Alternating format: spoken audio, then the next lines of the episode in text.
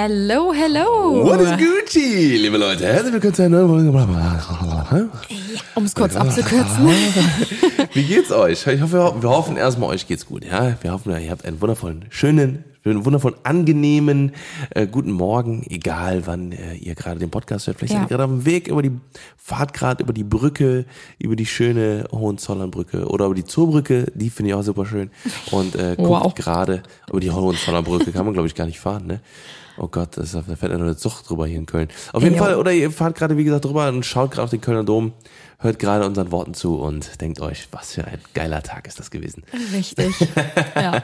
Wir haben heute ein ähm, ja etwas anderes Thema als sonst. Wir haben heute mal wieder eine Gast-Podcast-Folge und zwar haben wir gleich die liebe Antonia Wesseling bei uns zu Gast. Sie ist 22 Jahre alt, kommt aus Köln. 21, sie wird 21, sie wird- sie wird 22. Oh, okay, da hat Yes. mich Tim direkt äh, berichtigt.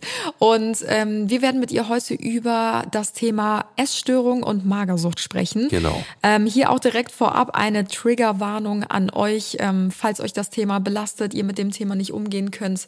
Oder Ähm, nichts darüber hören wollt. Genau, ähm, schaltet ab oder sucht euch vielleicht eine Person, mit der ihr den Podcast äh, zusammen anhören möchtet.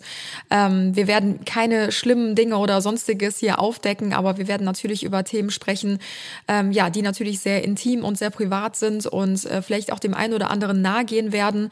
Und ja, wir möchten mit dem Podcast natürlich auch versuchen, so ein bisschen unseren Blickwinkel zu weiten und ähm, ja auch ein bisschen aufzuklären. Und ja, ich würde sagen, wir holen jetzt die liebe Antonia mal rein und Richtig. dann hören wir mal zu, was sie uns zu erzählen hat. Yes. Und ja, herzlich willkommen, äh, liebe Antonia, bei uns im, äh, bei den Johnsons quasi, bei den Johnsons im Wohnzimmer jetzt. Hallöchen. Also nicht im, Danke. vir im virtuellen Wohnzimmer. Danke für die Einladung. Ich freue mich sehr, dass ich mit euch ein bisschen reden darf. ja. Ja. wir freuen uns auch sehr, dich heute äh, mit am Start zu haben. Du bist ja heute hier unser Gast, um deine Geschichte so ein bisschen zu erzählen und unsere Zuhörer auch ein bisschen aufzuklären. Ähm, wir haben dich heute eingeladen, um auch selber natürlich dazu zu lernen, unseren Blickwinkel so ein bisschen zu erweitern und vor allem dir zuzuhören und haben natürlich auch die Hoffnung, dass ähm, ja wir mit dem Podcast und mit der Folge auch vielleicht so ein Stückchen weit was bewegen können. Ja, genau. Es gibt ja ganz viele, ne, also äh, jetzt auch nochmal hier, ähm, die, die da draußen vielleicht auch echt Schwierigkeiten haben, äh, gerade in der Jugend, ne, weil äh, gerade bei dir hat das ja auch mit 14 Jahren angefangen. Und äh, Genau. ja, vielleicht äh, kannst du ja nur so eine kleine Introduction geben, Genau. ne, wie du ähm, durch das Leben gegangen bist und heutzutage, oder äh, wie du, wie du, wie du heutzutage durchs Leben gehst, da kommen wir auf jeden Fall gleich drauf. Also Genau. ich denke mal, wir haben noch ein bisschen Zeit. Vielleicht startest du erstmal und erzählst uns, wer bist du, wie alt bist du, woher kommst du und wie hat ja das ganze große Thema damals bei dir angefangen? Okay, also ich heiße Antonia, ich werde aber eigentlich von allen Toni genannt und ähm, ich bin 21 Jahre alt und ich schreibe eigentlich, also es hat angefangen, dass ich Jugendbücher geschrieben habe und ähm, ich habe irgendwann auch angefangen, auf meinem YouTube-Kanal und auf Instagram über meine eigene Geschichte zu sprechen. Denn es war mir halt eben auch ganz wichtig, mich da irgendwann auch mal auch zu öffnen, weil es halt ein sehr langer Teil meiner Jugend gewesen ist.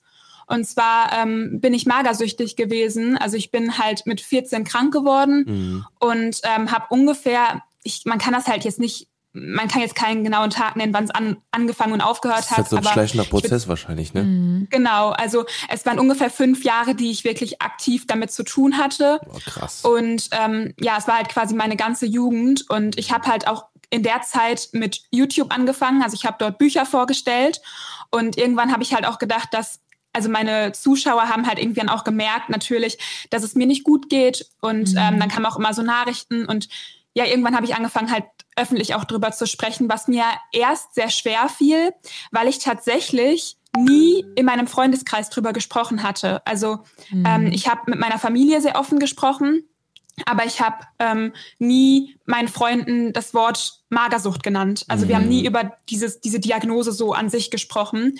Und plötzlich war es halt so, dass so viele Menschen das halt wussten. Oh, okay. Ähm, Okay, hat sich was quasi rumgesprochen sozusagen. Anfühlt. Hat, das hat sich quasi rumgesprochen, meinst du? Also, dass, dass, dass, dass viele sich dann so, äh, so Sorgen gemacht haben? Oder ähm, was Bei meinst meinen du? genau? Freunden, Ja, genau. ähm, ja, also die haben das halt auch mitbekommen, weil ich ja auch in die Klinik, also ich war ja auch, ich war dreimal insgesamt in einer Klinik und ähm, die haben das dann halt mitbekommen. Anfangs, also es hat halt 2013 angefangen und ähm, nach einem Jahr ungefähr war mein erster Klinikaufenthalt. Und ich weiß noch, dass wir halt meinen Großeltern und ähm, ich habe auch meinen Freundinnen und meinen Mitschülern erzählt, dass ich eine Stoffwechselkrankheit hätte, Mhm. ähm, damit sie halt nicht wissen, dass ich psychisch krank bin, weil das für mich halt ganz, ganz schlimm war und ich Angst hatte, dass sie mich jetzt anders sehen und irgendwie auch irgendwie so Vorurteile haben.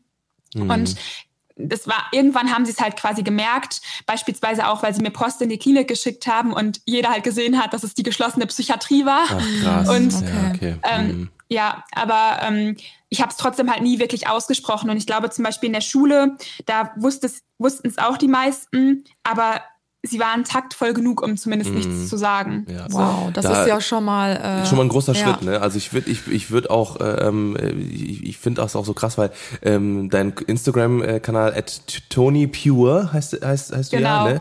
Ähm, äh, da, wenn man da quasi mal so da das anschaut, das Profil, das, da sieht man das ja gar nicht so an dir jetzt so, ne? Also ich finde jetzt, ne, du, du Genau. siehst ja auch aus wie ein, wie ich sag mal, wie ein normales Mädchen. Ne? Mhm. Du bist ja äh, quasi äh, so wie, wie das Mädchen noch von nebenan und da sieht man ja gar nicht, was du dann auch durchgemacht hast und sowas, ne? Und ich finde das auch so krass. Ähm, du hast jetzt auch gerade gesagt, äh, das ist halt eine psychische Störung, ne? Was ja auch Mhm. ähm, viele vielleicht gar nicht so sehen. Viele sagen halt, ja, die hat halt ein Essproblem, so, ne? Aber dieses Ja. Essproblem ist ja nicht nur, nicht einfach so, so, ja, ich will jetzt einfach nichts essen, weil, du- weil du jetzt trotzig bist, weil du jetzt ein kleines, ne, ich sag mal, in Anführungszeichen, irgendwie jetzt wie so ein, wie so ein dreijähriges Mädchen sagst, nein, ich will jetzt nicht essen, sondern es ist ja wirklich so, ne, das ist ja wie so eine Art, ähm, ja, wie gesagt, du hast ja ganz andere Gefühle dazu gehabt. Und ich glaube, das ist eben ganz interessant, wenn man das mal, ähm, so ich sag mal, so ein bisschen aufrollt und sagt, okay, woher kommt das denn überhaupt? Weil du hast ja auch einen ganz anderen Blick jetzt auch da drauf. Dadurch, dass du diese Krankheit ja auch erforscht hast, ne, durch, durch deine eigenen Erfahrungen, aber auch durch ähm, Aufenthalte zum Beispiel wie in, in der Klinik, ne, wo du dann halt gemerkt hast, alles klar, okay, was also was ist das überhaupt, was mit mir vorgeht sozusagen, ne? Ja, ich glaube, zu diesem Thema herrscht auch super viel Unwissenheit einfach immer. Ne? Also es ist ja. Ja. generell so, dass halt schnell Vorurteile irgendwie gefällt werden. Deswegen finde ich das gerade so schön, dass sich halt deine Mitschüler oder deine ähm, Freunde damals sehr zurückgenommen haben und sehr sensibel mit der Thematik umgegangen sind, weil wir haben uns natürlich auch im Vorfeld viel über dieses Thema informiert, um mit dir da so ein bisschen ins Gespräch zu kommen. Und äh, wir konnten auch schon sehr, sehr viel Neues dazulernen. Und oftmals ist es ja immer so dieses Klischee, ach ja, die Mädels, die kriegen alle ein schlechtes Vorbild durch Germany's Next Top Model oder durch Instagram und durch die ganzen Modelmagazine und wollen denen dann nacheifern. Aber eigentlich ist das gar nicht so, oder? Also das ist halt ein ganz, ganz, ganz großes Problem. Und ich fange noch mal ganz vorne an. Ja. Okay. Also ähm, zum Beispiel zu meinem Instagram-Profil. Also mittlerweile geht's mir auch wieder sehr gut und deswegen ist es auch halt kein Thema mehr von ähm, Instagram oder so. Ich habe eine Zeit lang zu dem Thema auch Videos gedreht und auch ähm, auf Instagram darüber erzählt. Aber mittlerweile merke ich einfach, dass ich mich davon so distanziere, dass das halt ähm, ja, ich habe damit abgeschlossen Es war innerlich. nur ein Teil Ich von deinem zwar Leben. Ja. Ja. Genau, es war, es war meine Vergangenheit und ähm, mittlerweile merke ich halt, dass eben auch meine wahre Persönlichkeit wieder hervorkommt und die interessiert sich halt, also für Bücher, ich lese halt sehr, sehr viel, ich stelle Bücher vor, ich gebe Buchtipps und ich schreibe halt eben ja auch selbst Bücher. Mhm. Und ähm, ich möchte dann halt auch wieder, dass ich ich bin und nicht Ja. die Magersüchtige Genau. quasi. Ähm, dazu natürlich auch noch, und das ist ganz, ganz wichtig, man sieht es eben nicht jedem an. Ähm, also ich habe ich kenne sehr viele Betroffene, die genau darunter leiden. Und es war bei mir auch so. Ich habe während meiner Erkrankung sehr, sehr häufig gesagt bekommen, aber du siehst doch gar nicht magersüchtig aus. Ja, ja, Und ich ja. glaube, das ist so dieses Klischee, weil viele Menschen denken eben an so einen ähm, abgemagerten Körper, aber es gibt halt eben auch so viele Menschen, die vielleicht nur am Untergewicht kratzen oder die eventuell noch im Normalgewicht sind und trotzdem eben diese Probleme haben. Und bei meinem zweiten Klinikaufenthalt beispielsweise war ich, ähm, ich war leicht untergewichtig, aber ich war nicht so untergewichtig, wie ähm, ich zum Beispiel an anderen Zeitpunkten war.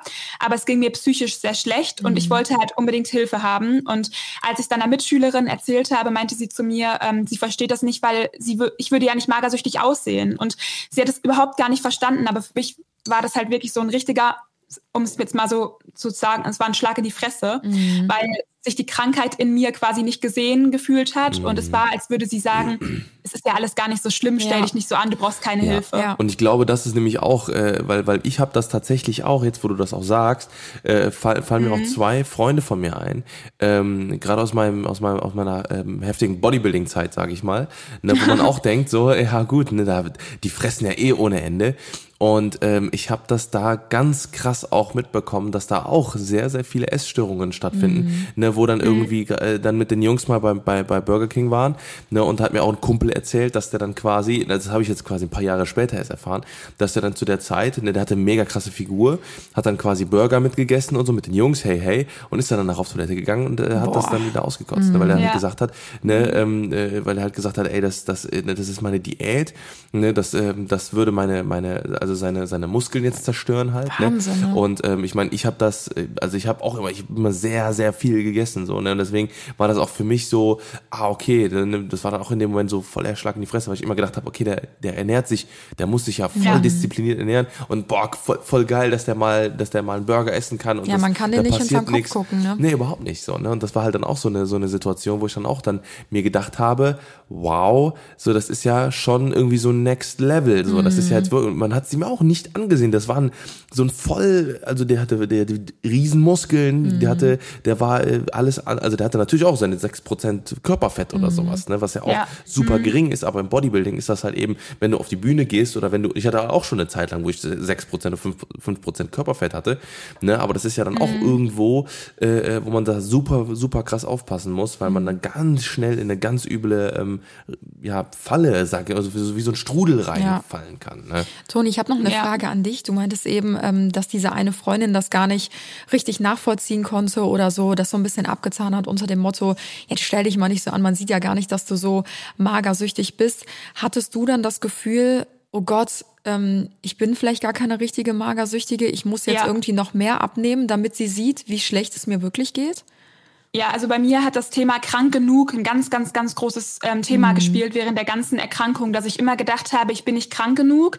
Und tatsächlich habe ich irgendwie, ich hatte sehr häufig ähm, diesen Gedanken im Kopf, ich muss erst einmal ein bestimmtes Gewicht erreicht haben, ähm, ich muss einmal an die Magensonde, ich muss einmal ähm, irgendwie von, von Menschen also ich muss kurz am Tod vorbeirasen. ich habe immer gedacht, ich möchte, ich möchte einmal kurz tot sein quasi, Oh, weil erst wenn ich, wenn ich wie quasi kurz tot bin, dann habe ich mir gezeigt, dass ich an mein Limit gekommen bin. Also Mhm. für mich war die Essstörung halt auch ganz, ganz, ganz viel Disziplin. Ähm, Ja. Also ich wollte meine, meine Disziplin, meine Stärke zeigen. Mhm. Und ähm, es ging mir halt darum, und das ist halt irgendwie so der große Schmerz, es ging mir halt nie darum, schön zu sein. Mhm. Also ich bin ähm, zu dem Zeitpunkt, als ich krank wurde, ähm, sehr schlank gewesen. Ich galt mein ganzes Leben lang immer als tendenziell eher dünn. Ähm, bei mir hat Essen nie eine Rolle gespielt. Also ich würde sagen, ich bin mit einem sehr intuitiven Essverhalten groß geworden. Ich durfte immer Süßigkeiten essen, wann ich wollte, aber ich habe nie viel Süßigkeiten gemocht und ähm, ich habe mir nie Gedanken um meinen Körper gemacht. Aber ich war unzufrieden mit mir. Mhm. Und das ist halt eben der, das so der große Trugschluss, dass viele halt eben denken, dass Social Media oder nur Germany's Next Topmodel sowas auslöst. Aber ähm, es ist halt eben eine psychische Krankheit Mhm. und ähm, es ist kein, kein Trend oder es ist kein Ja. einfach nur ein verzerrtes Schönheitsideal. Mhm. Und ich finde, es ist ganz wichtig, dass man da nochmal unterscheidet zwischen einem essgestörten Verhalten. Also es gibt sehr viele Mädels und Jungs, die halt ähm, durch Social Media vielleicht auch oder auch eben durch so Model-Serien-Sendungen vielleicht denken, oh, ich muss weniger essen. Mhm. Aber das halt noch nicht das Ausmaß einer psychischen Krankheit. Ja. Und ähm, ich will damit nicht sagen, dass das andere nicht schlimm ist oder keine Hilfe verdient und man das nicht ernst nehmen sollte. Aber es hat irgendwie ein, eine andere, oft auch andere Ursachen. Mhm. Und bei mir waren die Ursachen halt beispielsweise, und das ist halt bei der Anorexia nervosa, also bei der psychischen Erkrankung Magersucht so, dass die Magersucht eigentlich eher eine Schutzstrategie ist. Also ähm, beispielsweise, ich nenne jetzt mal ein Beispiel, was für viele vielleicht sehr greifbar ist, was auf mich jetzt eben aber nicht zutrifft, ist, dass manche Frauen nach einer Vergewaltigung in ähm, so eine Essstörung reinrutschen, weil sie ihren Körper so abmagern, damit sie für Männer nicht mehr attraktiv sind. Mhm. Okay. Ich habe gerade mit einer, mit einer Zuschauerin geschrieben, ähm, die als Kind wohl schwere, ja, sowas sehr Schlimmes erlebt hat. Mhm. Und ähm, das war ihre, zum Beispiel ihre Begründung. Ähm, Mhm. Dass sie halt sagt, sie äh, möchte von Männern nicht mehr gesehen werden. Und ähm, das, wie gesagt, das trifft nicht auf mich zu. Das ist ein sehr hartes Beispiel. Es gibt auch kleinere Verletzungen, ähm, die zu sowas führen. Aber daran sieht man, es ging halt eben nicht darum, einfach nur schön zu sein. Und Ja. deswegen ist halt sowas wie Body Positivity oder so, das ist alles super, wirklich. Ich finde das ganz toll, aber das ist nicht der Weg, um eine Essstörung zu behandeln. Ja, ich glaube auch, ne, weil das ist halt, äh, da, da, da sind ja auch ganz andere Bilder bei den, bei den Betroffenen, sage ich mal, im Kopf halt einfach. Ne, da ist ja nicht irgendwie, äh, weil die sind ja in einer ganz anderen Situ Situation, weil die halt eben nicht dann vielleicht auch den, äh, also diesen, ich sag mal, diesen Luxus haben, äh, äh, in Anführungszeichen, äh, positiv über ihre Figur nachzudenken. Ne, so da, da Ja. sind ja ganz andere Faktoren, die dann irgendwie dann gerade äh, so Platz haben im Kopf und äh, die, wie, wie du auch schon gesagt hast, gar nicht irgendwie unbedingt so auf dieses, auf dieses Schönheitsideal äh, zurückzuführen ist. Ja, es ist halt, glaube ich, ne? eher so, dass man den eigenen Körper als Sprachrohr nach außen verwendet, ne? Dass Genau, man halt ja. zeigen will, hey, ähm, ich kann zwar gerade nicht ausdrücken, wie schlecht es mir eigentlich geht, aber ihr sollt sehen, dass ich schlecht ähm, aussehe oder, ich weiß nicht, krank, Krank aussehe aussehe, ja, oder irgendwie ja. sowas, ne? Dass die Leute das halt auch, ja, sehen können. Genau. Ich habe immer gesagt, das ist eine Leinwand für meine Gefühle. Ja. Also, ähm, dass ich meine Gefühle eben sichtbar gemacht habe. Und ich finde es ganz interessant. Ich war, bis ich krank wurde, also bis ich die Essstörung entwickelt habe, der felsenfesten Überzeugung, ein ganz normales Leben eines pubertierenden Mädels zu führen. Ähm, wenn ich aber heute meine Tagebucheinträge sehe, was ich mit 12, 13 in mein Tagebuch geschrieben habe, Ach, krass, bevor ich meine auch noch, Essstörung ne? entwickelt habe. Ich habe, ich war, ähm, ich war depressiv. Ich war wirklich, ich war, ähm, ich kam mit meinem ganzen Leben nicht mehr nicht klar. Ich war so unzufrieden mit mir selbst. Ich habe immer gesagt, dass mich, dass ich mich selbst nicht aushalte, dass ich, ähm, dass ich das Gefühl habe, ich bin zu viel. Ich, ich belaste immer nur Menschen. Ähm, das ist vielleicht auch, also ich habe zum Beispiel als Kind sehr viele Wutanfälle bekommen. Also ich war ein sehr anstrengendes Kind und ähm, mir wurde das halt auch immer wieder gesagt. Also meine Eltern sind wirklich ganz liebevolle Eltern und die haben das nie böse gemeint. Ich habe letztens zum Beispiel einen Spruch gelesen, den finde ich sehr wahr. Ähm, bloß weil Eltern ihr, also es gibt Eltern, die geben ihr Bestes und es ist trotzdem nicht das, was die Kinder brauchen. Und das ist total frustrierend, aber vielleicht irgendwie ist es auch nochmal gut, das zu hören, dass es eben kein, nicht um Schuld oder sowas geht. Also nicht darum, dass Eltern vielleicht einfach nur sich nicht gekümmert haben oder so. Ähm, aber bei mir war es halt, wie gesagt, so, dass ich halt diese Wutanfälle hatte und ähm, schon mit fünf, sechs und meine Mama dann zum Beispiel immer so Sprüche gesagt hat, ach Toni, für dich hätte ich zwei normale Kinder kriegen können. Und sie hat mich dann in den Arm genommen und äh, mich dann irgendwie, weiß nicht, irgendwie festgedrückt und gesagt, aber ich habe dich trotzdem lieb, aber in meinem Kopf kam an, ich bin wieder die Belastung. Und ähm, ich glaube, solche Glaubenssätze, also das, das, durch solche Aussagen bilden sich halt eben Glaubenssätze in den Köpfen Absolut. von Menschen. Und Ja. diese Glaubenssätze, die ziehen sich halt durch das ganze Leben. Ja. Und ich habe teilweise auch noch heute sehr schnell Angst, Menschen zu belasten, Menschen zu viel zu sein, Menschen eine Zumutung zu sein, Mhm. weil ich sehr schnell spreche, weil ich viel spreche, weil ich groß bin. Solche, solche Sachen, So die kommen halt irgendwie dann immer noch Kleinigkeiten, drauf. ne? Die halt irgendwie auch, also, ne, jetzt wo du das sagst, ist es halt so, so, ähm, so, äh, ne, das ist halt so, klar, man macht sich dann halt Ja. so Gedanken halt so, ne? Und ich finde es halt, ich finde es halt so krass, weil das sind halt ja ganz normale Sachen eigentlich, ne? So, ich Ja, bin ja genau. auch jemand zum Beispiel, also ich jetzt persönlich, ich laber den ganzen Tag, den ganzen Tag. Und ich denke mir auch manchmal so oft, wie, wie sehr muss ich Leuten auf den Sack gehen. ne, aber Ja, da denke ich mir halt, ja, genau, aber da sind es halt irgendwie vielleicht dann, äh, ähm, dann, dann doch irgendwie, weil wenn, wenn ich jetzt so über diese, über, de, über deine, über deine Worte zum Beispiel jetzt nachdenke, ähm, bei mir war es zum Beispiel so, ich habe auch in der Schule immer sehr viel geredet. So, und ähm, die ganze Klasse, oder nicht die ganze Klasse, aber doch eigentlich die ganze Klasse von meiner ganzen Schulzeit. Weil ich habe immer viel geredet, so immer viel geredet und immer viel um, um, also Um den heißen viel, Brei geredet? Genau, viel reden und wenig Inhalt, so, ne? Also das war bei mir immer der Fall. So, und dann immer, die ganze Klasse hat immer, hat sich immer aufgeregt darüber. Die haben sich immer gesagt, so, boah, immer auf zu labern und sowas, ne? Aber der einzige, die einzigen, die immer das gefeiert haben, waren die Lehrer. So, und dadurch hatte ich quasi bei mir den positiven, diesen, diesen positiven Effekt, ne? Und äh, zu Hause, also mein, meine Eltern war das egal, wie viel, wie viel ich geredet habe. Die haben einfach dann wieder zurückgeantwortet oder äh, dann habe ich mal mit Auch meinen drei ignoriert. Brüdern oder ignoriert. mit der Wand genau. geredet. Einfach nicht Ja. zugehört. Und ich habe halt drei Brüder, mit denen habe ich halt auch unfassbar viel geredet und die reden halt auch viel, ne, so meist außer der Fabio vielleicht, der ist eher so der ruhige, das ist mein, mein, mein dritter Bruder. Naja, auf jeden Fall, ähm, genau, ist das, äh, äh, also jetzt, wo du so, so das erzählst, ähm, ist es halt schon krass so, weil, äh, weil das sind halt dann, das müssen ja Schlüsselmomente sein in deinem Leben, die sich halt quasi immer wieder wiederholt haben, ne, die sich Genau. dann immer weiter quasi, sagen wir, soll ich, sag ich mal, wieder wie so einen kleinen Riss in die Scheibe quasi gemacht hat. Und dann hast, hast du halt irgendwann, ne, war, das, war die Scheibe so gerissen, dass sie halt eben geplatzt ist. Und dann ist dann wahrscheinlich auch dann bei dir so dieser, dieser Faden geplatzt hat einfach, ne, dieser, Ich, ich beschreibe das, ich beschreibe das gerne als Fass. Das habe ich zum Beispiel auch in meinem, in meinem Buch habe ich so ein Beispiel genannt und das fand ich halt irgendwie auch sehr passend, ähm, dass man ein Fass hat und das wird mit jedem Risikofaktor quasi weiter gefüllt und irgendwann läuft's über. Ja. Und deswegen spreche ich auch nicht eigentlich, ich habe es jetzt zwar hier gesagt, aber ähm, ich finde es irgendwie auch schwierig zu sagen, ich bin 2013 krank geworden, weil ich immer sage, da ist zwar irgendwie die Essstörung ausgebrochen, aber ich hatte ja vorher eben diese ganzen anderen Faktoren schon in mir drin, die waren halt eben nur nicht sichtbar. Und ähm, das sind halt noch mehr Verletzungen gewesen. Also es war jetzt nicht nur das, das waren aber halt alles kleine Verletzungen. Also es war nichts, was vielleicht jetzt als für Außenstehende als Trauma gilt. Aber ähm, das ist halt eben auch das große Problem, dass Kinder teilweise Dinge als traumatisch wahrnehmen, die halt ähm, von uns jetzt vielleicht objektiv gesehen überhaupt gar nicht so schlimm waren. Und jedes Kind auch anders reagiert. Beispielsweise meine Therapeutin meinte, dass nur, ich glaube, 40 Prozent aller vergewaltigten Frauen reagieren darauf mit einem Trauma. Die anderen leben einfach weiter. Und so es krass, gibt ja ne? also jeder Mensch ist ja halt anders und jeder Mensch reagiert darauf anders. Das hat mit der Genetik zu tun, also auch mit Voranfälligkeiten und so.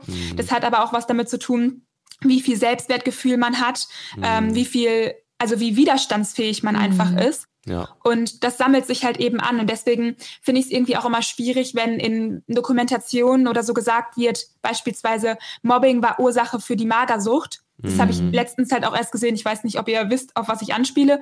Ähm, das ist, Ja. ja, Mobbing, Mobbing ist mit einer Ursache. Aber meistens ist halt die, eben diese Voranfälligkeit schon gegeben. Das bringt dann halt quasi alles zum Überlaufen. Ja, viele Und sind halt resilient nicht genug eins. dann, ne? Genau.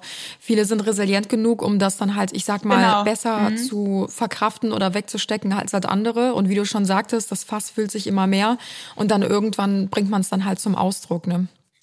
Ja, und das ist halt eben ähm, dann quasi der Zeitpunkt, wo die Essstörung ausgebrochen ist. Und da finde ich es halt irgendwie halt immer sehr wichtig, dass man die Essstörung halt eben als Schutzstrategie sieht ähm, und nicht als ähm, Problem mit dem Essen.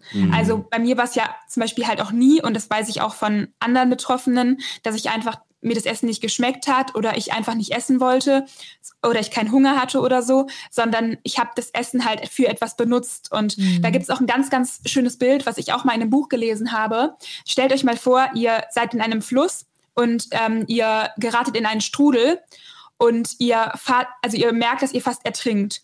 Und dann wirft euch jemand einen Baumstamm ins Wasser und ihr krabbelt euch an diesem Baumstamm fest.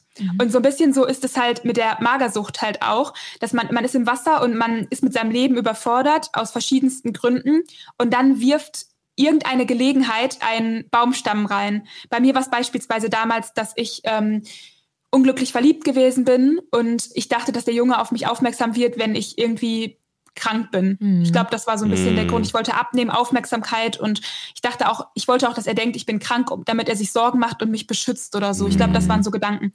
Ja, ich glaube, das sind diese halt so diese typischen Gedanken, die man halt auch als Teenager Ja. hat. Ne? Jetzt vielleicht heute mit einem erwachseneren, klareren Kopf denkt man natürlich auch noch mal ganz anderes darüber. Und wahrscheinlich Genau. Mhm. kannst du auch aus heutiger Sicht sagen, dass es wahrscheinlich vielleicht sogar das Gegenteil bewirkt hat bei ihm, oder? Bei dir. Oder bei Das ihm. weiß ich gar das, das weiß ich gar nicht mehr. Ich habe danach die Schule gewechselt. Das heißt, ich hatte keinen Kontakt mehr zu ihm. Okay. Ähm, aber Das war ähm, quasi es dann damals dein Baumstamm, ne? es wird sicherlich nicht zum Ziel geführt haben. Ja. Und dieser Baumstamm, der wird quasi ins Wasser reingeworfen. Und das ist halt die Magersucht. Also ähm, Ach an der so. Magersucht habe ich mich festkrabbeln können in dem Wasser, was quasi halt mich runtergerissen Krass, hat. so, mm. Und jetzt kommt aber das Problem, dann kommen Menschen, Therapeuten, Lehrer, Freunde, Eltern und sagen, hey, schwimm doch einfach zum Beckenrand, dann kommst du raus. Du, Und dann, das ist quasi, lasst doch die Magersucht los. Das Ding ist aber, würdet ihr etwas loslassen, was euch das Leben gerettet hat? Mhm. Und würdet ihr euch trauen, am Beckenrand plötzlich, ihr müsst ja, damit ihr euch hochzieht am Beckenrand oder am, am Ufer, müsst ihr ja den Baumstamm erstmal loslassen, weil man braucht ja beide Hände frei. Mhm. Und ihr müsst quasi dieses Vertrauen haben, dass ihr in dieser in diesem Moment, in dem ihr von dem ähm, von dem Baumstamm loslasst, auch den Sprung nach oben schafft. Ja, Und ich glaube, das ist der Punkt. Die meisten Essgestörten haben nicht das Vertrauen in sich selbst, dass sie jetzt loslassen dürfen, weil sie glauben, ich ertrinke sonst wieder. Ich habe letztens, ähm, das, weil du jetzt wohl auch das sagst, fand ich das auch super, äh, also äh, finde ich das auch super passend. Äh, ähm, wir haben letztens tatsächlich äh, auch wieder genau das Gegenteil gesehen. Und zwar äh, Mhm. mein Leben mit drei, nee, nicht mein Leben mit 300 Kilo, einmal dick, immer dick, hieß glaube ich diese Dokumentation. Ach so, Ja. Und zwar war da eine, ein, ein junges Mädchen, die war, ähm, die war, die hat mit 14 oder mit 13 oder mit 14 145 Kilo gewogen. Ja, mit 14. Ja.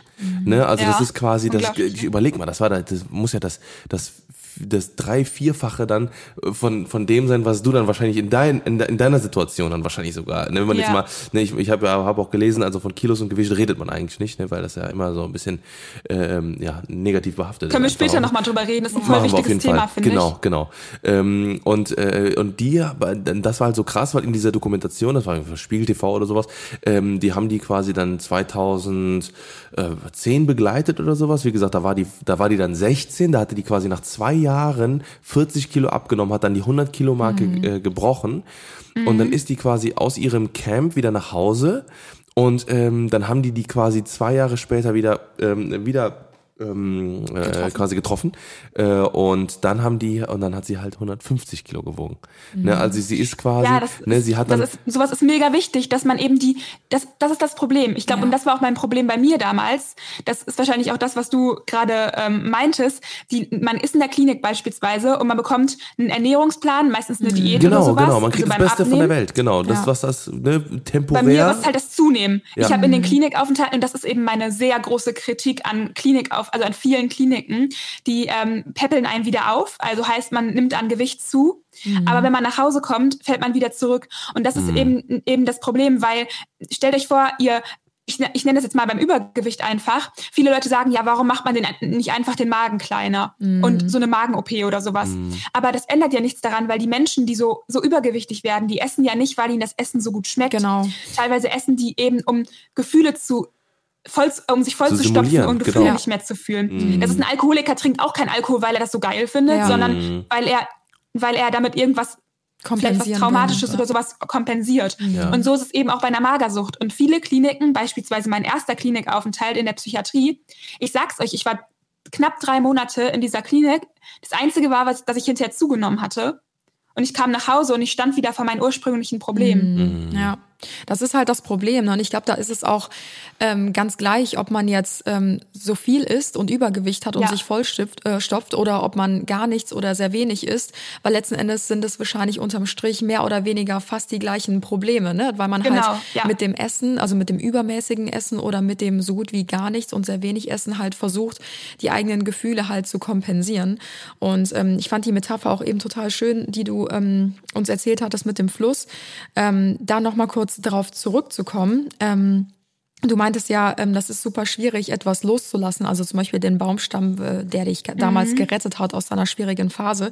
Viele ähm, Essgestörte reden ja auch darüber quasi, dass ähm, sie in ihrem Leben nie etwas gut kannten oder konnten und ähm, Ja. sie endlich in der Essstörung sich gefunden haben, weil sie so diszipliniert waren, auf dieses Essen zu verzichten oder auf Gelüste zu verzichten und dass sie halt wirklich gesagt haben, guckt euch mal an, ihr sitzt hier am Tisch und ihr schafft es nicht, auf dieses leckere Essen zu verzichten, aber ich bin so Ja. diszipliniert und ich bin da so gut drin, dass ich das nicht brauche, dieses Essen und ähm, vielen fällt das halt schwer, dann davon zurückzutreten. Das hat mich gerade daran erinnert, dass du meintest, diesen Baumstamm loszulassen, weil ich vergleiche das jetzt mal mit einem ganz anderen Beispiel. Wenn du zum Beispiel jahrelang Eiskunstlauf betreibst und plötzlich kommt der eine oder andere und sagt, ähm, ja, hör doch einfach auf mit dem Eiskunstlauf und du sagst, nee, aber das ist mein Leben, dafür habe ich mein Leben lang oder jahrelang trainiert oder sowas. Das fällt einem ja auch super schwer, dann einfach, ich sag mal so, dieses große Talent einfach fallen zu lassen oder beiseite zu legen. Und ich glaube, man Ja. kann das auch so ein bisschen vergleichen damit, oder? Das ist ein ganz großes ähm, Identitätsproblem auch. Mhm. Ähm, und ich glaube, dass das auch einer der Mitgründe ist, warum viele in der Pubertät da reinrutschen, weil man in der Pubertät halt eben noch mehr seine Identität sucht. Mhm. Ich habe beispielsweise aber auch während meines letzten Klinikaufenthalts eine Frau kennengelernt, ich glaube, die war über 40. Ich ähm, versuche jetzt mal so ein bisschen die Identität zu anonymisieren, indem ich jetzt ihren Beruf ändere. Ja. Aber sie hat ihr ähm, Leben lang halt einen, einen sehr ähm, anerkannten, renommierten Be Beruf gehabt. Also ich sage jetzt einfach mal, sie war ähm, Juristin oder sowas. Also auf jeden Fall halt ein, ähm, ein sehr ein sehr anerkannter Beruf. Und dann ähm, hatte sie einen Unfall und ist körperlich quasi halt so ähm, instabil geworden, also körperlich, rein körperlich, dass sie den Beruf nicht mehr ausüben konnte und ähm, krankgeschrieben war. Und das hat bei ihr die Magersucht ausgelöst, denn ähm, sie war zu Hause und sie hatte das Gefühl, man hätte ihr etwas weggenommen und sie hat nichts mehr. Und plötzlich hat sie angefangen, die Essstörung quasi mit ihrem, ihrem Essstörung ihr Leben zu kontrollieren. Oh, wow. Und ähm, das finde ich zeigt halt eben auch so gut, dass es eben halt mehr ist als einfach nur dieses dünn sein wollen, sondern halt die Kontrolle über alles haben. Bei mir war es auch, ich habe halt immer, ähm, ich hatte in meiner Kindheit schon mit Zwängen zu kämpfen. Ähm, also ich habe halt beispielsweise immer sehr schlimm aufräumen müssen. Ich habe mein ganzes Zimmer immer aufgeräumt und bin durchgedreht, wenn irgendwas nicht an Ort und Stelle war. Und die Essstörung war eine Art von ähm, äh, Kontrolle über mein Leben übernehmen. Und ich, plötzlich haben, wurden die Zwänge auch, also teilweise wurden die Zwänge ähm, dann, zumindest was das Thema angeht, manchmal besser, weil ich das Gefühl hatte, das Essen ist etwas, was ich kontrollieren kann. Du kannst ja bestimmen, was ich esse und was du wiegst und wenn du weniger isst, wiegst du am nächsten Tag we weniger und das funktioniert nach so einem 1 plus 1 gleich 2 Prinzip. Und die Kontrolle über sein eigenes Leben haben, wenn man das Gefühl hat, alles ist zu viel, das funktioniert halt eben nicht so einfach. Du kannst nicht 1 plus 1 ist 2 machen. Ja, ja. Und Wenn du halt über das eins, ist halt irgendwie so total unlogisch, aber man sucht halt etwas, wo man sich festhalten kann, Ja. obwohl das überhaupt gar nicht der Ort, also da- das ist ja gar nicht das, wo man sich, wo man Ja. eigentlich die Kontrolle gerade braucht. Man Absolut. verschiebt es quasi auf etwas. ja. Ist es denn möglich, ähm, sage ich mal, so diese extreme Disziplin, äh, Disziplin oder ähm, ja, wie man es auch nennen mag, auf irgendwas anderes umzulenken? Also ähm, du hast es ja auch da rausgeschafft aus der Magersucht. Ähm, hast du vielleicht irgendwie eine Idee, ob das klappen könnte, sage ich mal, wenn man, ja, wenn das quasi das einzige Ziel ist im Leben, ähm, dass man halt das Essen kontrolliert und somit halt auch den eigenen Körper kontrolliert, ob man diese extreme Disziplin, die es ja auch tatsächlich dazu braucht, ähm, erstmal an diesen Punkt zu kommen, ähm, umzulenken auf irgendwas anderes, dass man sagt, ich mache jetzt Sport oder irgendwas anderes, was mir halt psychisch, körperlich äh, und seelisch halt gut tut. Also ich glaube, dass sehr viele ähm, Essgestörte danach auch in eine Art Sportwahn fallen. Ich bekomme das zum Beispiel auch auf Instagram häufig mit, dass ich das, dass ich mitbekomme, dass Mädels, die ich halt auch damals kannte, plötzlich mit Sport ähm, äh, irgendwie auch es mehr oder weniger daraus schaffen. Ich sehe das aber immer so ein bisschen kritisch, weil ich denke, das ist ja letztendlich nur eine Symptomverschiebung. Und ähm, wenn ich zum Beispiel dann abhängig von Sport bin und dann schließen die Fitnessstudios, dann habe ich davon auch nichts, weil dann drehe ich auch durch. Ja, so ich von der einen sagen, Extrem ins andere, ne? Genau, ich würde sagen, dass man, ähm, also ich persönlich habe das auch nicht zu 100 Prozent, würde ich sagen, weg. Ich bin immer noch sehr ehrgeizig und ich stecke mittlerweile eigentlich all meinen Ehrgeiz ins Schreiben rein. Also, dass ich halt eben Bücher schreibe und dass ich halt da, aber das war halt schon immer so, auch als Kind, dass ich halt da ähm, schon immer Fuß fassen wollte. Ich habe als Kind immer gesagt, ich möchte Autorin werden und ich möchte Jugendbücher schreiben, ich möchte andere Kinder zum Lesen bringen und ähm, ich stecke da halt jetzt sehr viel Kraft und Zeit rein, aber letztendlich ist, glaube ich, das Aller, Allerwichtigste, dass man irgendwann auch versteht, dass man auch wertvoll ist, wenn man nicht die Beste ist, Ja. Ja, wenn man nicht alles leistet. Ja. Und dass das irgendwie eher das Ziel der Therapie sein sollte, dass man auch dann wertvoll ist, wenn man den ganzen Tag im Bett gelegen hat und Netflix geguckt hat, dann ist man immer noch genauso wertvoll, wie wenn man den ganzen Tag irgendwie was ganz Produktives getan ja, hat. absolut. Und Absolut. deswegen ist eine Ernährungsumstellung, wenn ich sage, ich esse jetzt nur noch gesund oder ich mache jetzt super viel Sport, nicht die Lösung. Ja, ja, absolut. Das also ja, das, das, äh, es ist genau das, was, glaube ich, äh, ähm, ja, bei vielen, gerade auch in einem, ich sag mal, in so einem sensiblen Alter, ne, wie zum Beispiel 13 bis äh, 16, 17, 18, vor allem, ich habe so das, die Befürchtung, dass sich das Ganze äh, durch die neuen Medien auch ganz krass nach vorne verschiebt.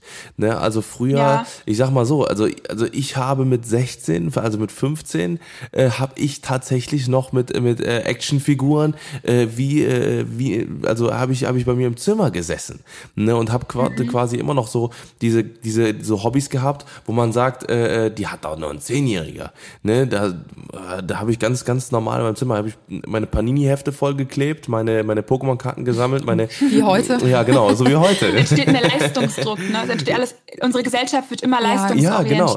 So, und das ist halt, ne, da bin ich auch mega dankbar für, dass meine Eltern da nie irgendwie, also die haben immer gesagt, mach, mach einfach das, was du machst, geh zur Schule.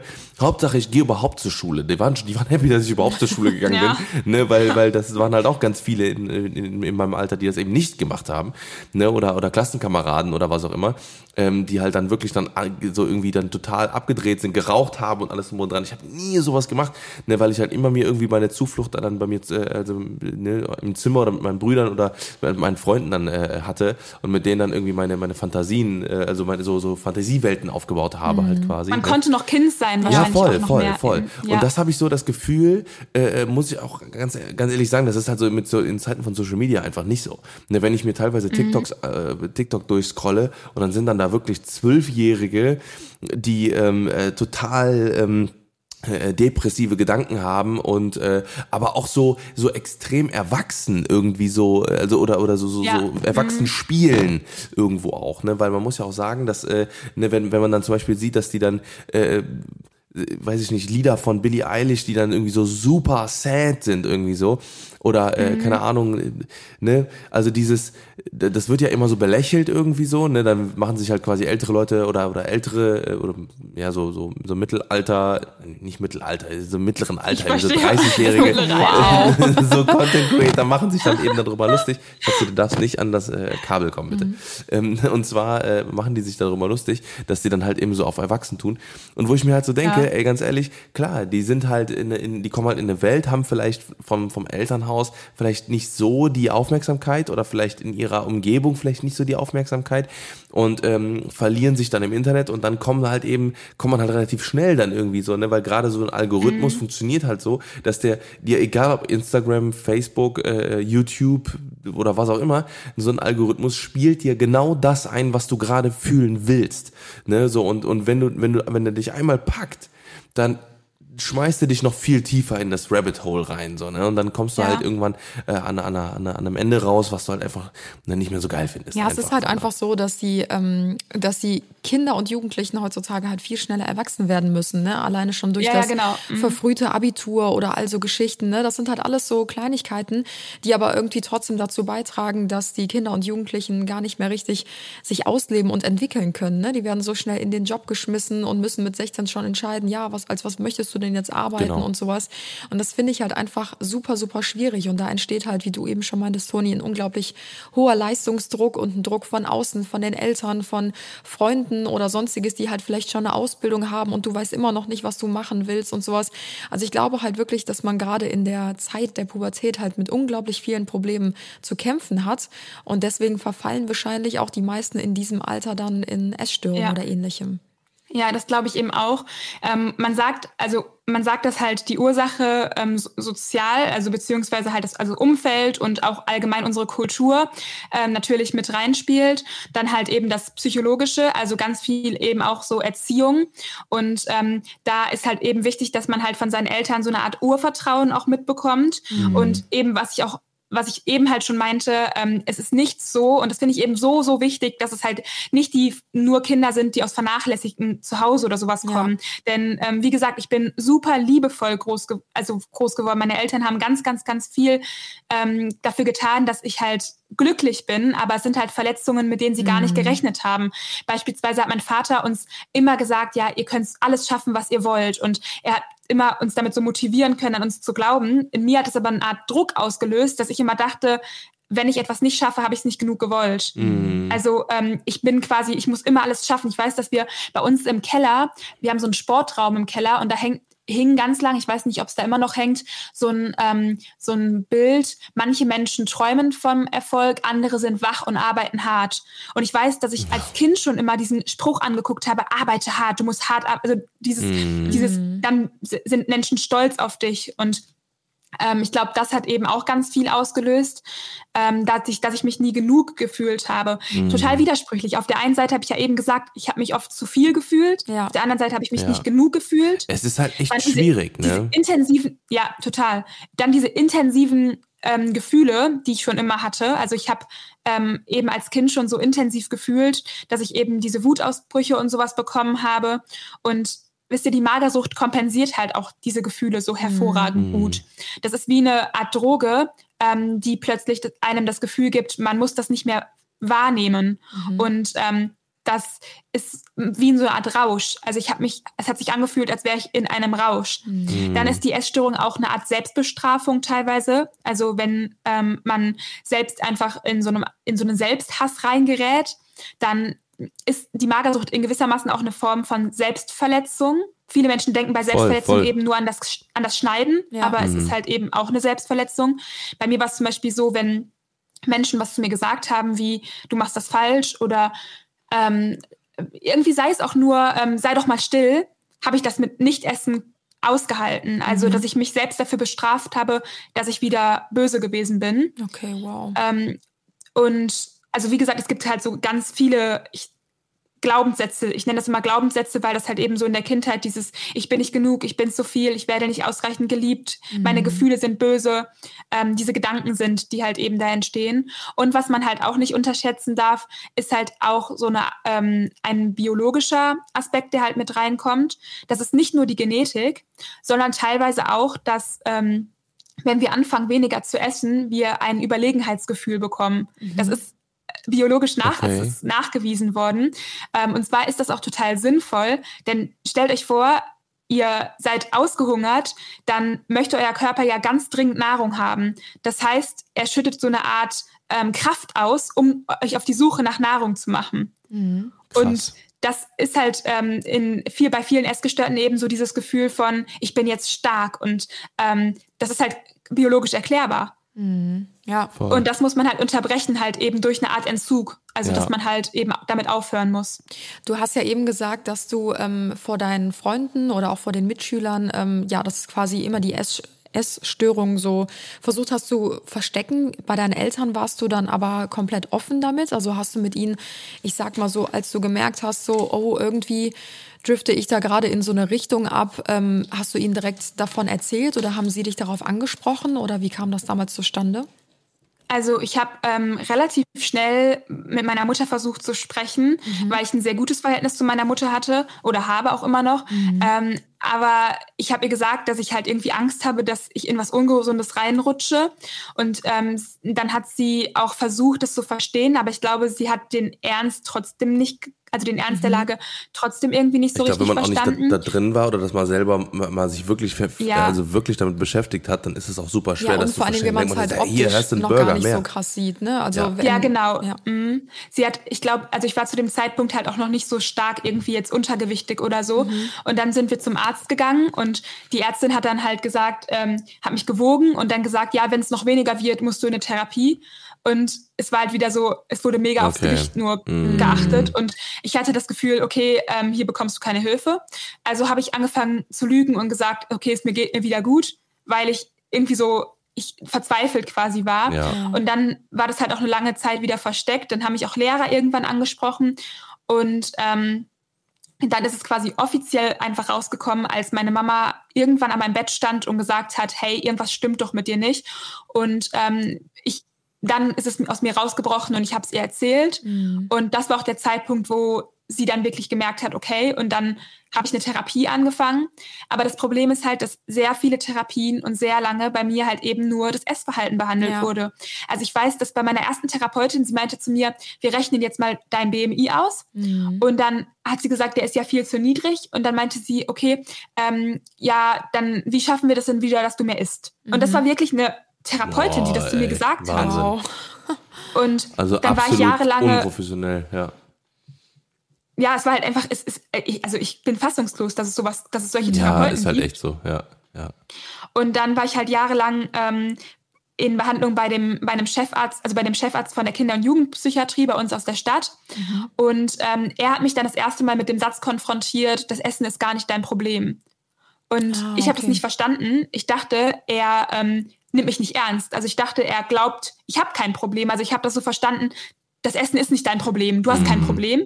Aber er wollte sagen, nicht das Essen ist dein Problem, sondern andere Dinge. Ja. Und ich war dann halt mehrere Jahre bei ihm in Therapie und ich habe irgendwann angefangen, gegen ihn zu kämpfen. Also ähm, er war für mich, er war mir sehr wichtig. Ich habe eine sehr emotionale Bindung zu ihm gehabt. Und ähm, da mein Vater halt immer sehr viel gearbeitet hat, ähm, habe ich in ihm eine Art Vaterersatz, glaube ich, auch gesucht. Das heißt, ich hatte Angst, dass ich halt von ihm loslasse, also wenn ich gesund werde, dass er, ich ihm dann Ah, egal bin. okay. Und deswegen habe ich dann immer weiter abgenommen, um ihm zu zeigen, ähm, dass er auf mich aufpassen muss. Ich Mm, so bin dann so in die Therapiestunden gegangen ne? und habe mir dunkles, ähm, dunkle Lidschatten unter meine Augen gemacht, damit er denkt, ich sehe schlechter aus. Krass. Mm. Also so richtig so, äh, auch da wieder, ne, wieder dieses immer tiefer rein quasi, dass man, dass man, Ja. dass man einfach in dieser Situation sich einfach dann verliert, ne? Krass. Wie ist Ja. das denn, ähm, ich sag mal, wenn man jetzt eine Essstörung hat, auch vielleicht, äh, vielleicht fühlt sich ja auch jemand angesprochen, der jetzt gerade hier zuhört, ähm, oder kennt jemanden, äh, wo, wo man sich auch vielleicht Sorgen äh, um denjenigen machen könnte oder hat da vielleicht eine Vermutung oder sowas. Ähm, wie reagiert man denn am besten als Angehöriger, wenn sich jetzt zum Beispiel eine essgestörte Person ähm, sich ähm, ja einem Freund oder einer Freundin, Mutter, Vater, wie auch immer offenbart? Oder wie spricht man das Thema an, wenn man den Verdacht hat, oh, irgendwie siehst du ähm, erschöpft aus, ähm, du bist nicht mehr wie früher, du bist nicht mehr so lebenslustig, ähm, ist alles okay, ähm, du nimmst immer weiter ab. Wie kann man da am besten als Angehöriger quasi an eine essgestörte Person rantreten? Also ich persönlich kann natürlich jetzt nur von mir sprechen. Für mich war immer das Beste, wenn Menschen gar nicht das meinen Zustand vom Gewicht abhängig gemacht haben. Also nicht gesagt haben, du nimmst ab, dir geht's schlecht, weil das war quasi eine Bestätigung für mein Verhalten, dass ich abnehmen muss, damit Menschen mich wahrnehmen, Ah, okay. sondern halt vielmehr ähm, vielleicht du wirkst traurig. Also Mhm. ich, ich habe das Gefühl, du, du bist nicht, du bist traurig, ist was mit dir so. Ja. Ähm, und das finde ich auch ganz wichtig, dass man ähm, die Person auch ernst nimmt. Also wenn ich beispielsweise ähm, zu, mit einem normalen Gewicht zu meiner, zu meiner besten Freundin gehe oder zu meinem besten Freund gehe und sage, hey, ähm, mir, mir geht's nicht gut, ich habe das Gefühl, ich rutsche in eine Essstörung rein, dann ist der allerschlimmste Satz wirklich, ähm, wenn jemand dann sagt, ja, aber du siehst halt eben nicht so aus. Also das Gewicht bitte unbeachtet lassen. Und auch Eltern. Ich finde es ganz schlimm, ich höre immer wieder, dass Eltern denken, mein Kind kommt aus der Klinik, es wiegt wieder normal viel und jetzt geht's dem gut. Das Ja. Gewicht hat nichts damit zu tun, wie es einem geht. Es gibt depressive Menschen, die lachen nach außen und nach innen sind die todkrank und ähm, bringen sich irgendwann um. Und ähm, genauso gibt es auch Essgestörte, die ein normales Gewicht haben, aber deren Seele in tausend Teile zersplittert ist. Und das finde ich halt eben ganz, ganz, ganz wichtig, dass man das eben sieht. Und ähm, ansonsten würde ich mich eigentlich immer der betroffenen Person anpassen. Also willst du drüber reden und das dann akzeptieren? Also mich nicht drüber hinwegsetzen. Ähm, und was ich eben halt auch wichtig finde, ist, dass man sich so ein bisschen drüber informiert und halt eben ähm, nicht das Essen als Symptom, also nicht das Essen, das Symptom Essen sieht, sondern halt versteht, was dahinter steckt und dass es Gründe gibt, die dazu geführt haben und dass es mit mehr Essen eben nicht getan ist. Ähm, und und was ich halt eben auch, was mir am meisten geholfen hat, war, wenn Menschen sich für mich interessiert haben als Mensch und nicht als, ähm, als essgestörte Person. Ja. Also für mich war immer das Allerschönste. Ich weiß zum Beispiel, während meines letzten Klinikaufenthalts durfte ich eine Lesung halten. Also ich habe aus meinem ähm, Buch vorlesen dürfen in der Klinik unter den anderen Patienten. Und das Cool. war für mich so die beste Therapie, etwas zu tun, was ich liebe und von anderen dafür gesehen zu werden. Ja. Also nicht als Essstörung gesehen zu werden, sondern als Autorin zu sehen, gesehen zu werden, was ich halt immer sein wollte. Ja. Voll. Das Mega. ist echt schön. Ja. Ja, wo wir gerade bei diesem Stichwort sind, äh, Autorin und dein eigenes Buch. Wir haben dein eigenes Buch hier gerade neben uns liegen. Das heißt, wie viel wiegt mein Leben?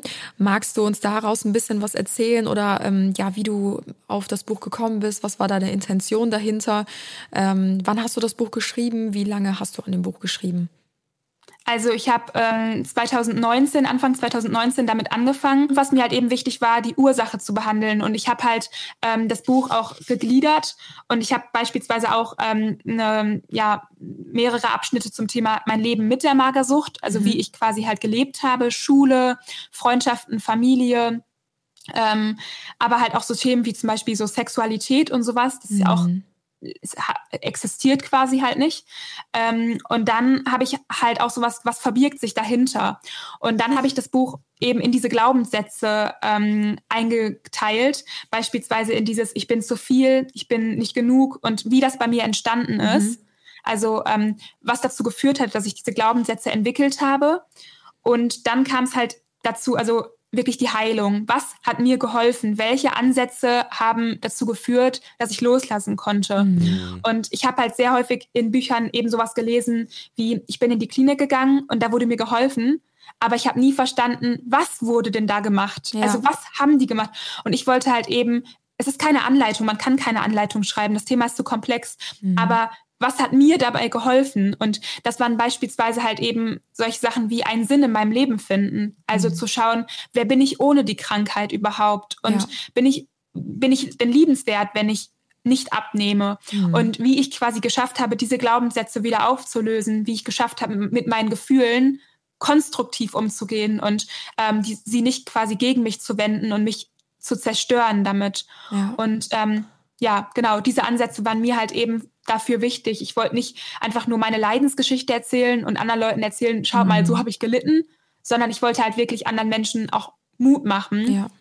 Und ja, sehr, genau. sehr schöne Worte von dir auf jeden Fall. Und äh, wir haben das Buch ja, wie gesagt, hier neben uns liegen. Und ähm, es ist ja sogar ein Spiegel-Bestseller. Also ähm, ja. Glückwunsch auf jeden Fall auch von ja. unserer Seite. Und Danke. das liegt ganz bestimmt auch nicht nur an deiner Geschichte, sondern auch daran, dass du ähm, ja eine tolle Autorin bist. Also ja, ganz, ganz äh, großen, ja. äh, großes Lob von unserer Seite aus. Also allerdings Wahnsinn. auch nochmal, genau, allerdings auch nochmal zu deinem Instagram-Profil, definitiv, also jetzt auch nochmal an der Stelle.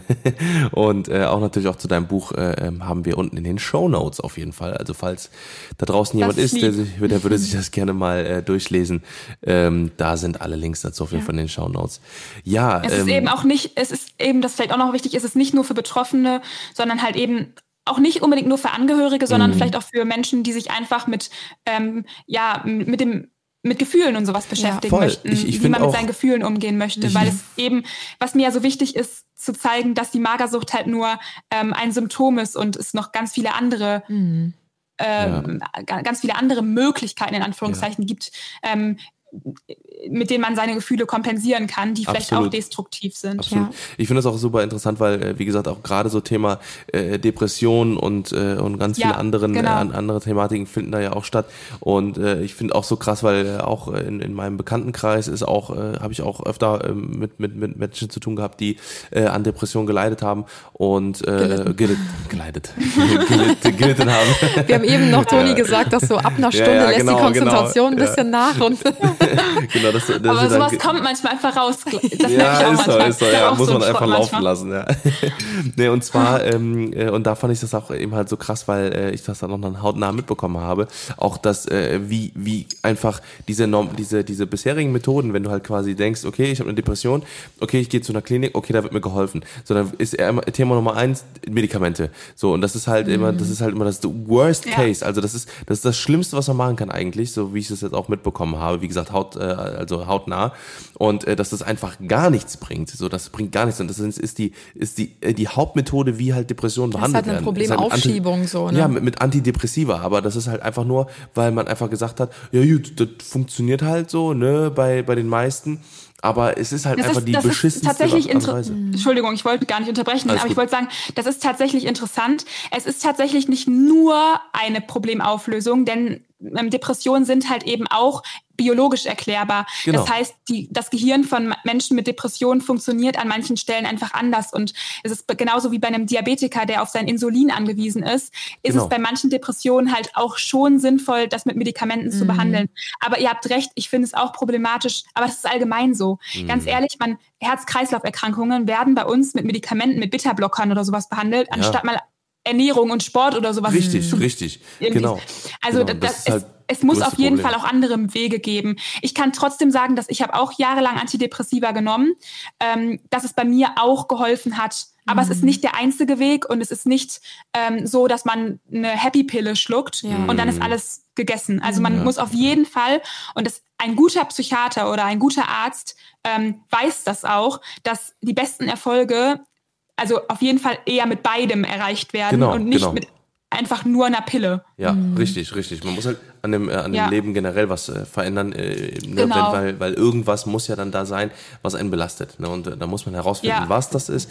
Ne? Und es kann ja auch sein, dass es, äh, ne, dass das ganz, äh, ganz pragmatische Sachen sind oder ganz, ganz einfache Sachen, vielleicht auch teilweise vielleicht auch der Job oder vielleicht auch nur eine Person bei deinem Job oder sowas auf der Arbeit. Mhm. Ja, eine Ne, toxische- eine Person, genau. genau, ne, oder eine toxische Beziehung oder vielleicht aber auch ein, ein, ein grundsätzliches Problem mit irgendeiner Art. Ne, es kann ja auch einfach nur, ist, ich sag mal, es kann, kann auch ganz blöd manchmal auch vielleicht einfach ein Bild sein, was an der Wand ist, was ein, eine, eine Erinnerung aus dem, aus dem, aus, aus der Vergangenheit wieder herausholt, was man gar nicht weiß, wa- was da wirklich. Äh, Teilweise sind ist. sogar Medikamente. Viele Ja, Frauen, die ja. durch die Pille beispielsweise halt eine Depression entwickeln und Mhm. das wird einfach nicht erkannt und dann kriegen die obendrauf noch Antidepressiva Ja. und Ja. ähm, anstatt dass man vielleicht was an der Pille verändert oder voll, so. voll. Mhm. Ja. Liebe Toni, Ja. magst du uns vielleicht ähm, ein paar abschließende Worte nochmal ähm, ja, sagen, wie du es denn geschafft hast, aus deiner Essstörung rauszufinden? Also gab es da irgendwas, wo du gesagt hast, boah, da da war irgendwie ein Knackpunkt in meinem Leben oder das hat mir besonders gut geholfen.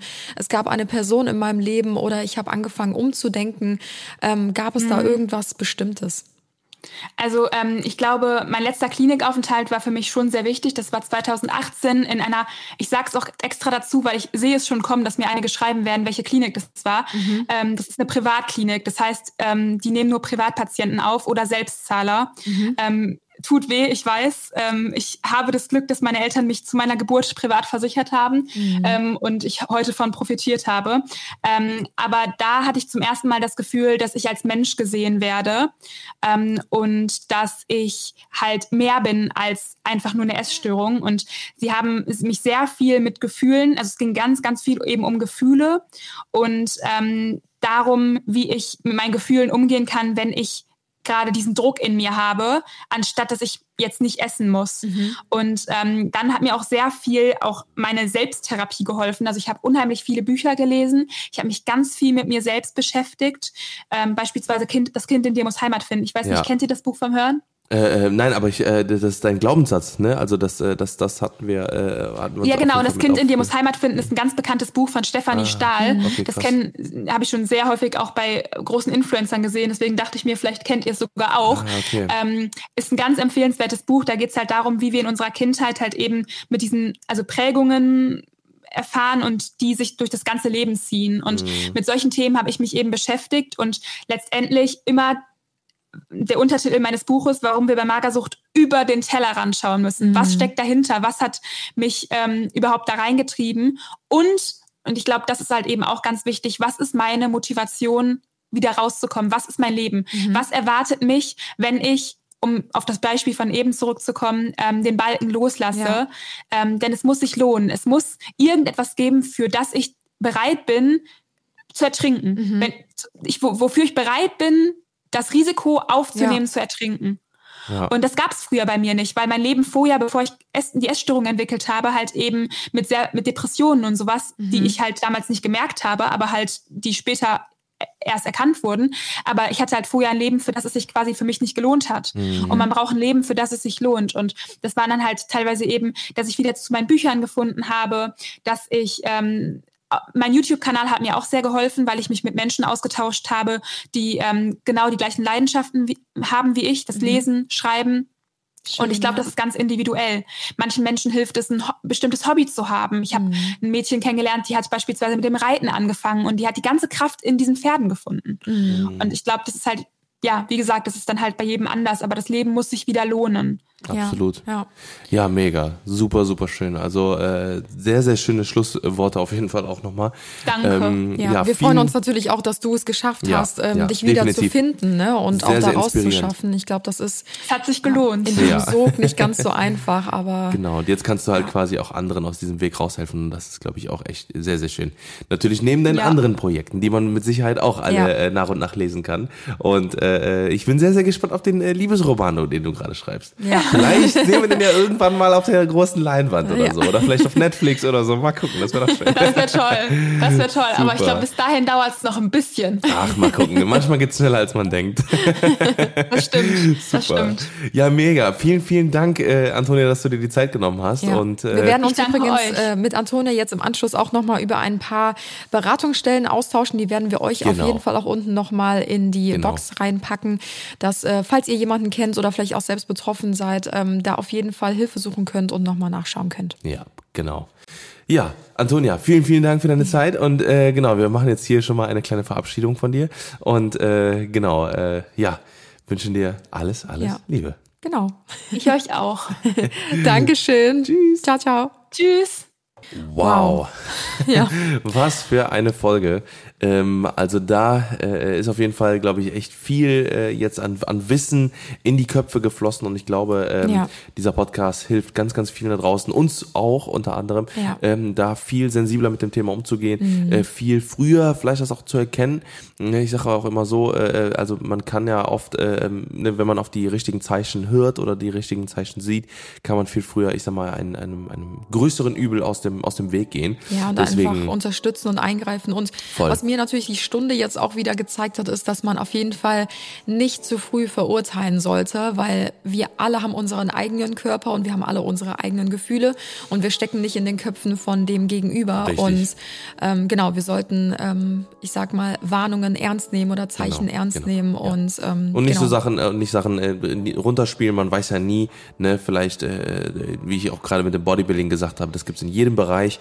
Und äh, ja, ähm, Ja, wir danken Antonia macht auf jeden Fall für diese Zeit, haben ihr natürlich auch ähm, im Voraus gesagt, wenn ihr Themen zu weit gehen oder sie eine Pause braucht, soll sie Bescheid sagen. Ähm, dadurch, dass sie ja ihr Buch geschrieben hat und auch auf ihren Kanälen ähm, gelegentlich über ähm, ja, das Thema berichtet, ähm, ist sie da natürlich so ein bisschen abgehärtet, wie sie gesagt hat. Und sie war super offen und ehrlich zu uns. Also vielen, vielen Dank auch nochmal an dieser Stelle.